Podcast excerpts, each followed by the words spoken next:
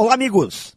Quem quer viver uma vida plena, com felicidade, resultados, uma construção saudável, precisa primeiro praticar a chamada responsabilidade plena. Ou seja, precisa parar de reclamar da vida.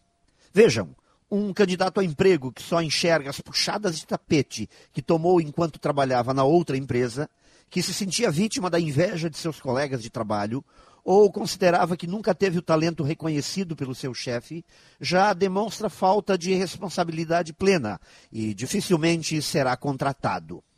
O mesmo pode-se dizer de um empresário que só consegue perceber as barreiras que o mercado impõe, sejam da concorrência, seja das ações ou a falta de ações do governo. Se ele não consegue se ver como protagonista das mudanças, a sua empresa não pratica responsabilidade plena. Isso não é diferente para um casamento onde o marido e mulher se sentem vítimas um do outro e nada fazem para mudar o cenário. Filhos que se veem vítimas da forma como seus pais se portaram quanto à sua educação. Provavelmente nunca sairão do lugar.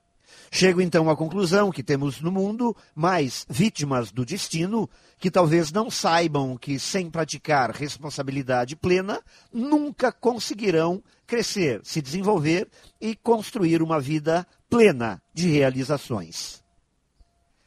Pense nisso e saiba mais em profjair.com.br. Melhore sempre e tenha muito sucesso.